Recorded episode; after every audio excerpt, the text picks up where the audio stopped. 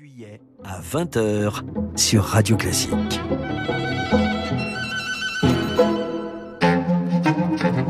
Eric Kioch sur Radio Classique. 7h24 sur Radio Classique, l'heure d'accueillir Marcelo Vesfred, rédacteur en chef adjoint du service politique du Parisien. Bonjour Marcelo. Bonjour Eric. Et donc l'info politique ce matin consacrée à Elisabeth Borne qui se rend au Havre où elle va rencontrer le maire de la ville et ancien Premier ministre Édouard Philippe. Une visite qui ne sera pas dénuée d'arrière-pensée.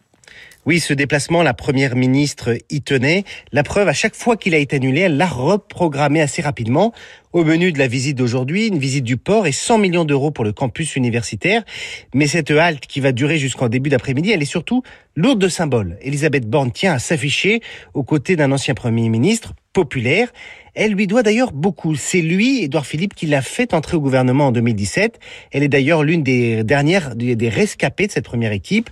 De son côté, Édouard Philippe apprécie le sens de l'État d'Elisabeth Borne, sa connaissance des dossiers, son absence de cynisme, son humour passe sans rire qu'il partage. Ce ne sont pas les meilleurs amis du monde. Il est même arrivé que leur rapport soit parfois raide.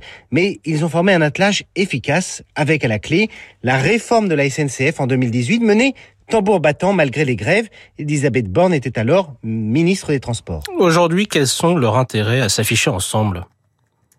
Elisabeth Borne a besoin de montrer qu'elle a été confortée, qu'elle a d'abord l'appui du président. Bon, c'est pas de toute clarté, mais aussi qu'elle a l'appui des poids lourds de la majorité. Hier, elle a réuni les ministres pour une photo sur la pelouse de Matignon en mode c'est reparti. Elle invitera à nouveau les mêmes ministres à dîner jeudi.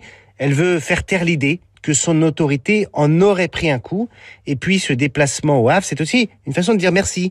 Édouard Philippe a milité pour le maintien de Borne à Matignon, avec en réalité des raisons assez pragmatiques. Le patron d'Horizon n'a aucune envie de voir Gérald Darmanin se retrouver propulsé aux avant-postes sur une sorte de pas de tir pour 2027. De son côté, l'ex-premier ministre veut montrer qu'il est courtisé. Il y a quelques jours, c'est Brigitte Macron qui est venue le voir pas mal de ministres sont allés au Havre. Il y a un côté pèlerinage qui va bien à la stratégie d'Édouard Philippe, une sorte de vrai faux retrait de la vie politique nationale. Merci Marcelo Vesfred, rédacteur en chef adjoint du service politique du Parisien. C'était l'info politique. Et maintenant, un coup d'œil aux une de la presse avec vous, Marc Bourreau. Bonjour. Bonjour Eric, bonjour à tous. Et donc ce matin, cette question, mais que fait la police? La question en couverture de la Marseillaise. La grève du zèle s'étend après l'incarcération d'un agent de la BAC de Marseille. Avec le risque de contagion, insiste la Provence. Cet incendie que l'exécutif veut éteindre embraye le progrès. Le président de la République et sa réaction hier dans son interview largement commentée par vos journaux pour le Figaro. Le président invoque l'ordre mais reste évasif sur les émeutes. Il sur le temps long, ajoute l'opinion. Pendant que Libération se questionne, la police est-elle au-dessus des lois? La Croix vous parle ce matin des journées mondiales de la jeunesse, l'Église à l'écoute de la génération Z. Les échos alertent, menaces sur la croissance européenne, la démesure enfin à la une de l'équipe, celle de l'avenir de Kylian Mbappé au PSG qui tourne à la partie de poker sur son transfert. L'équipe, le quotidien sportif et ce titre, faites vos jeux. Merci Marc Bourron, on vous retrouve tout à l'heure à 8h30 pour la grande revue de presse.